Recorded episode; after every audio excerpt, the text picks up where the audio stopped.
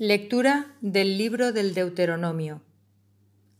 Moisés habló al pueblo diciendo, Recuerda todo el camino que el Señor, tu Dios, te ha hecho recorrer estos cuarenta años por el desierto, para afligirte, para probarte y conocer lo que hay en tu corazón, si observas sus preceptos o no.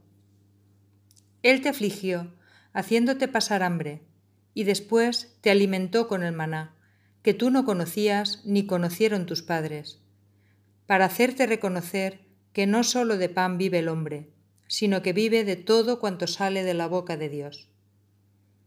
No olvides al Señor, tu Dios, que te sacó de la tierra de Egipto, de la casa de esclavitud, que te hizo recorrer aquel desierto inmenso y terrible, con serpientes abrasadoras y alacranes, un sequedal sin una gota de agua, que sacó agua para ti de una roca de pedernal, que te alimentó en el desierto con un maná que no conocían tus padres. Palabra de Dios. Salmo responsorial. Glorifica al Señor, Jerusalén. Repetid. Glorifica al Señor, Jerusalén. Glorifica al Señor, Jerusalén. Alaba a tu Dios, Sión, que ha reforzado los cerrojos de tus puertas y ha bendecido a tus hijos dentro de ti. Repetid, glorifica al Señor, Jerusalén. Ha puesto paz en tus fronteras, te sacia con flor de harina. Él envía su mensaje a la tierra y su palabra corre veloz. Repetid, glorifica al Señor, Jerusalén. Anuncia su palabra a Jacob, sus decretos y mandatos a Israel. Con ninguna nación obró así, ni les dio a conocer sus mandatos. Repetid, glorifica al Señor Jerusalén. Lectura de la primera carta del apóstol San Pablo a los Corintios. El cáliz de la bendición que bendecimos no es comunión con la sangre de Cristo y el pan que partimos no es comunión con el cuerpo de Cristo? El pan es uno, y así nosotros, aunque somos muchos, formamos un solo cuerpo, porque comemos todos del mismo pan. Palabra de Dios. Del Evangelio según San Juan. En aquel tiempo dijo Jesús a los, a los judíos, yo soy el pan vivo que ha bajado del cielo. El que coma de este pan vivirá para siempre. Y el pan que yo daré es mi carne por la vida del mundo. Disputaban los judíos entre sí. ¿Cómo puede éste darnos a comer su carne? Entonces Jesús les dijo, en verdad, en verdad os digo, si no coméis la carne del Hijo del Hombre y no bebéis su sangre, no tenéis vida en vosotros. El que come mi carne y bebe mi sangre tiene vida eterna, y yo lo resucitaré en el último día. Mi carne es verdadera comida, y mi sangre es verdadera bebida. El que come mi carne y bebe mi sangre, habita en mí y yo en él. Como el Padre que vive me ha enviado, yo vivo por el Padre Así del mismo modo, el que me come vivirá por mí. Este es el pan que ha bajado del cielo, no como el de vuestros padres, que lo comieron y murieron. El que come de este pan vivirá para siempre. Palabra del Señor.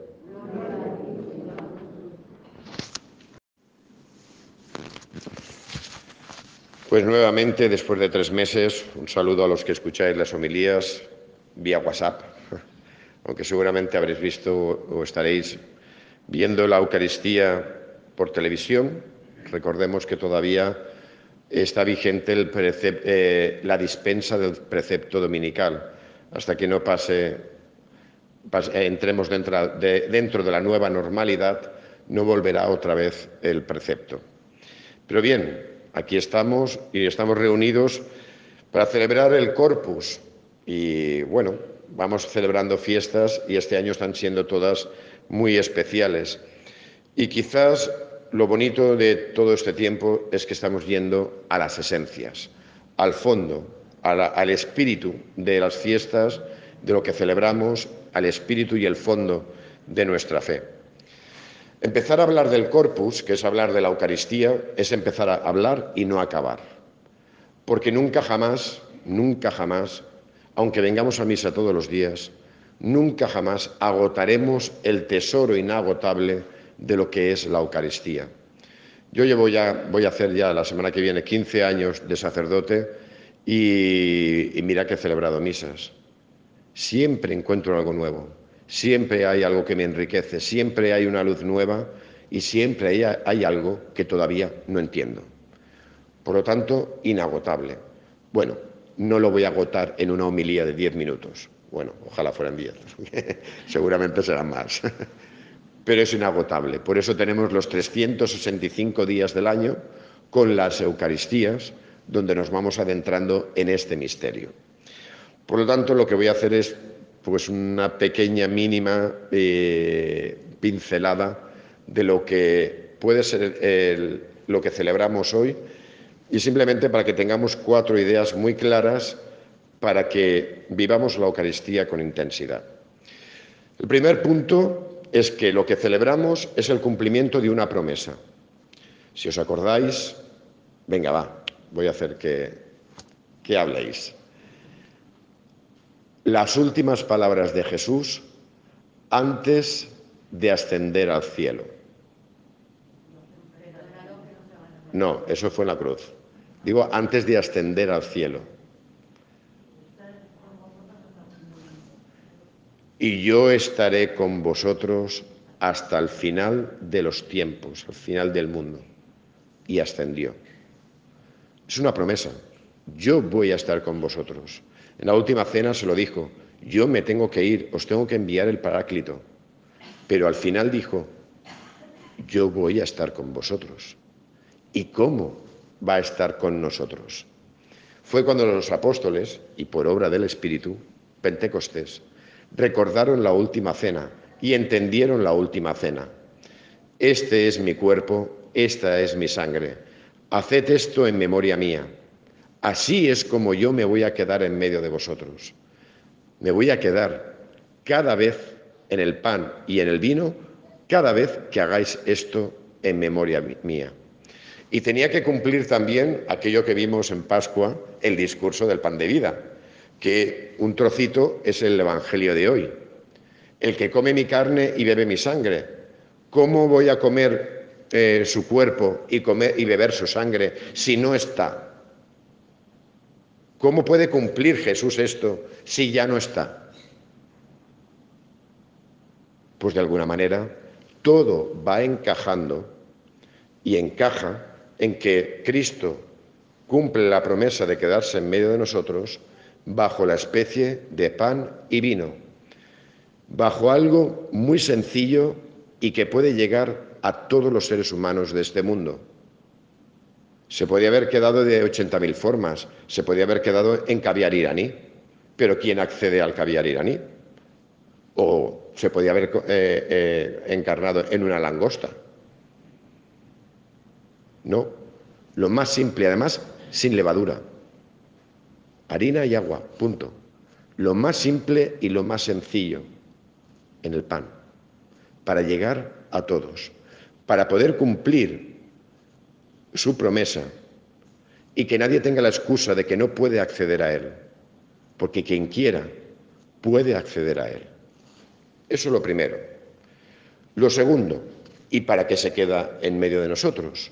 ¿Cuál es su misión o la función de quedarse en, en el pan y en el vino cada vez que se consagra? Pues lo veíamos un poco ayer en la homilía, y lo dije un poco ayer en la homilía de, San Antonio de Padua, porque el pan vivo bajado del cielo tiene un carácter transformador. ¿Y transformarnos en qué? Nos alimenta y nos transforma. Lo habéis escuchado decir muchas veces. ¿Por qué comulgamos? Què venim? A el trosser de pa perquè n'hi ha que? O venim a demanar? El fin último, y primero también, de venir a comulgar es que nosotros queremos transformarnos en aquello que celebramos o que comulgamos. Es decir, dicho en castellano muy facilito de entender, yo quiero ser como tú, porque en él, en ti, reconozco la plenitud de la vida. Lo que decía ayer con San Antonio, quiero ser una obra maestra y que mi vida sea una obra maestra y que los demás reconozcan que mi vida es una obra maestra. Eso es lo que reconocemos en Cristo y es lo que reconocemos en los santos. Vidas que son obras maestras. Y para llegar a ser una obra maestra no lo consigo yo por mí mismo. Yo necesito ayuda. Y yo sé que por mis propias fuerzas y mi propia voluntad, yo no voy a conseguir que mi vida sea una obra maestra, porque soy frágil y débil. Yo necesito ayuda. Y ese es el pan bajado del cielo, que viene en ayuda para que yo pueda ser una obra maestra. Recordad, para los que estuvisteis, a los que no, os lo, eh, os lo digo ahora. Hay una imagen muy bonita que utiliza San Antonio de Padua. Él habla del cristiano que es como una lombriz.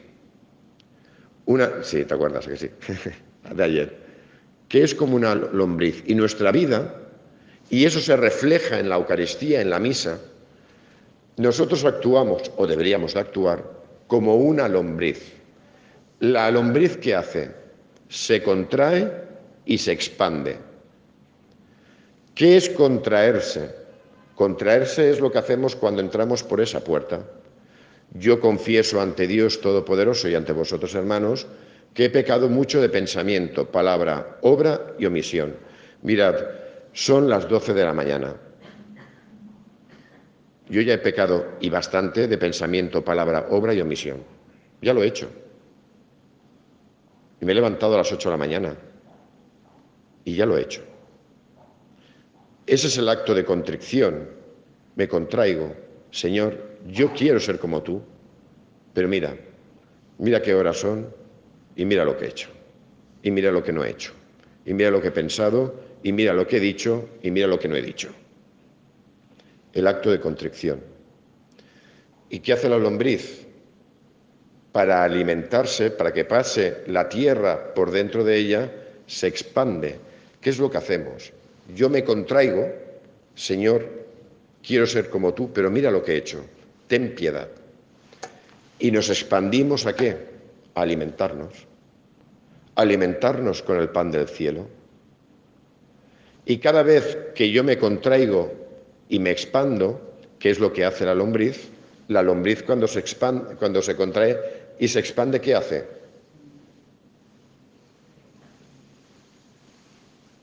Camina. Va haciendo camino.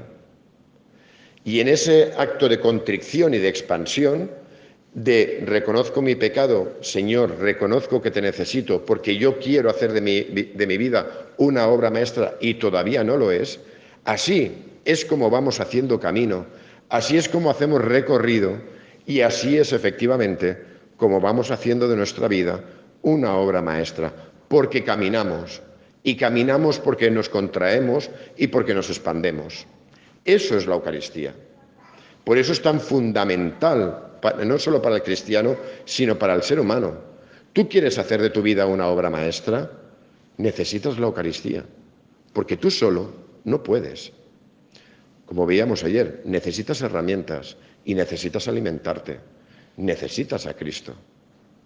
Por eso la Iglesia se ha fundamentado siempre desde el principio en esa primera, en esa última cena, porque sólo así es como podemos alcanzar lo que tanto anhelamos, que es la plenitud de la vida y la gloria y la perfección.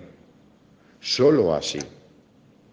Yo ayer lo decía también, quien no quiera ser santo, por favor, que no venga a misa. Este no es su lugar. Aquí venimos los que reconocemos que no somos santos, porque yo no lo soy, ni de lejos, pero sí que quiero serlo. Yo quiero ser como San Antonio, el de Padua y el abad. Yo quiero ser como San Francisco. Quiero ser como ellos. Yo quiero su vida, pero yo solo no puedo. Necesito el pan vivo bajado del cielo. Porque reconozco en mi vida, como hemos escuchado en la primera lectura, mi vida como un desierto. Y en medio de ese desierto aparece el maná, aparece Cristo, el pan vivo bajado del cielo, y ese maná es el que me alimenta. ¿Para llegar a dónde? ¿Dónde iba el pueblo de Israel? ¿Hacia dónde iba? A la tierra prometida. Y la tierra prometida es vivir mi vida en plenitud. Eso es lo que me promete Dios. Por eso lo necesito a Él. Porque lo que Él me promete, me lo puede dar. No solo lo consigo con mi esfuerzo, me lo puede dar Él. Sigo. Tercero, de cuatro. Tercero, el carácter comunitario de la Eucaristía. La Eucaristía y toda la Iglesia se ha fundamentado en la Eucaristía y ha crecido y se ha convertido en cuerpo de Cristo por la Eucaristía. Mirad, San Pablo es muy importante porque nos está hablando de lo primero que creyeron los apóstoles. Esa iglesia primitiva, ¿cuál fue la primera fe? ¿Cómo vivían ellos la Eucaristía? Porque de ellos nos tenemos que nutrir, no en las imaginaciones y en el devenir de estos dos mil últimos años, no. ¿Cómo vivieron los testigos? ¿Cómo vivieron la Eucaristía? Y ese primer encuentro, la fracción del pan. Y Pablo nos lo dice muy claro. El pan es uno. Nosotros somos muchos y diversos. Pero formamos un solo cuerpo, pues todos comemos del mismo pan. Esa dimensión comunitaria no la podemos perder, porque entonces estaremos desvirtuando y tergiversando el cristianismo. Porque precisamente aquí hay una mesa preparada para una familia, que somos nosotros. Os voy a poner un ejemplo sencillísimo y que lo vais a entender perfectamente. Imaginaros la cena de Nochebuena. Los padres que invitan a los hijos, a los nietos, a todos, a las nueras, a los yernos, los invitan todos a la mesa. ¿Os imagináis esa cena donde está todo colocado en la mesa y entra un hijo, se pone su plato, y se va a la cocina a cenar. Y luego entra otro, coge su plato y se va a la, habitación a ver la tele. ¿Os lo imagináis? El sentimiento de, de los padres ante eso qué es. ¿Para qué se hace la cena? Precisamente para unirnos en el amor y nos juntamos todos alrededor de la cena, alrededor de la mesa, para que los hermanos se reconcilien, para que los cuñados también, para que la nuera quiera un poquito más a la suegra, para que... Para eso. No tiene sentido celebrar una cena como si fuera un buffet libre, donde cada uno va, coge lo que quiere y se va. Los cristianos a veces actuamos así, ¿eh? como si esto fuera un buffet libre, donde yo no tengo relación con nadie, yo voy, coge lo, que yo quiero para mí conmigo mismo, como he entrado salgo, y si no veo a nadie mejor y así no saludo. Y la vida de los demás me importa un pimiento, yo tengo yo problemas. Esto no es vivir la Eucaristía. Es como aquellos que dicen, quitando el paréntesis del confinamiento. Y, si veo la misa en, en la tele no da lo mismo. Pues mira, si no la quieres ver en la tele tampoco, la veas. Porque si ya te estás planteando, no por enfermedad, sino por comodidad, no venir a misa, eso significa que la comunidad te importa un pimiento. Por lo tanto, no entiendes lo que es la Eucaristía. Así es que, que si no la ves en la tele, pues tampoco pasa nada. porque la Eucaristía no es el yo mime conmigo mismo. Si no genera comunión, si no genera familia, si no genera fraternidad, si no me abre el corazón a los otros, la Eucaristía no sirve para nada. Por eso no podemos olvidar esa dimensión comunitaria. Y la última, hoy precisamente, Día del Corpus, donde se saca normalmente en procesión al Santísimo. Mirad, si Cristo se hace realmente presente en la Eucaristía y si Cristo para nosotros es Dios, eso significa que Dios está delante de nosotros. Y ante Dios, ¿qué hace el ser humano? Adorar. Y esa dimensión no la podemos perder nunca. Tanto Juan Pablo II como Benedicto XVI y ahora el Papa Francisco han repetido lo mismo y decían y dice, el cristiano del siglo XXI, si no es adorador, no será absolutamente nada. Si el cristiano no adora, no será cristiano. Porque el cristiano, como definición, es adorador. Porque tenemos claro quién es nuestro Dios. Y si no adoramos a Cristo sacramentado, ¿a quién adoramos? ¿Al Audi? ¿Al piso? ¿Al chalet? ¿A la cuenta bancaria? ¿A nuestros títulos? ¿A mí mismo?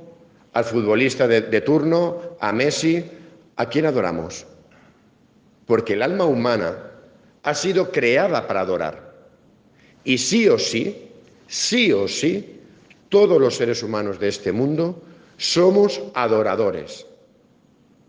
Todos sin excepción. Yo soy ateo. Muy bien, pues dime a quién adoras. Porque si no adoras al Dios de Jesucristo, ¿a quién adoras?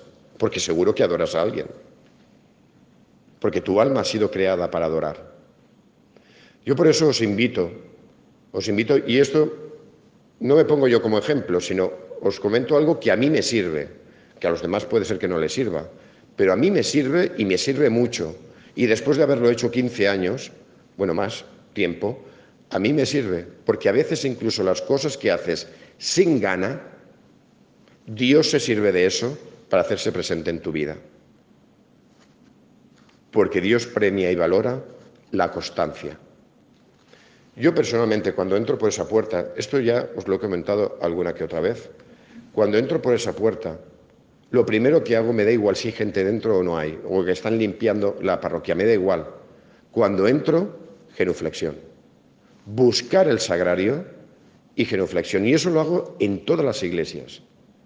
Donde voy, ya puedo irme de, de turismo a cualquier sitio, que si entro en una iglesia católica, lo primero que voy a buscar es el sagrario. Y una vez ya reconozca la, presencia de Cristo en ese lugar, ya me dedicaré a ver retablos y a ver obras de arte. Pero lo primero, buscarlo.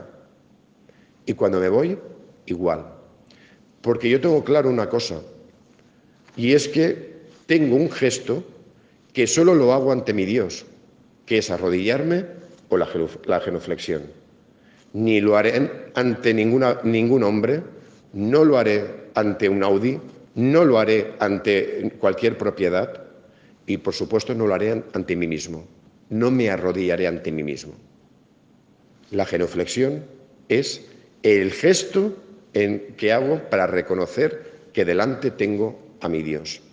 Mirad, y esto lo podremos hacer con ganas o sin ganas, pero yo os aseguro que en la constancia, al final, Dios se te hace presente. Y no lo tendrás como costumbre, lo tendrás como una necesidad, porque sabes que está ahí. Mira, 20 minutos justo. bueno, hoy el corpus, hoy es el corpus. Pues bien, demos gracias a Dios porque es bueno y porque es eterna su misericordia. Démosle gracias porque cumple sus promesas Démosle gracias porque se queda con nosotros. Démosle gracias porque nos alimenta. Démosle gracias porque por medio de ese alimento hace que saquemos de nosotros lo mejor mismo, lo mejor de nosotros mismos. démosle gracias, pues porque está presente en el camino de la vida. Y siempre que queramos acceder a nuestro Dios, siempre se hace accesible.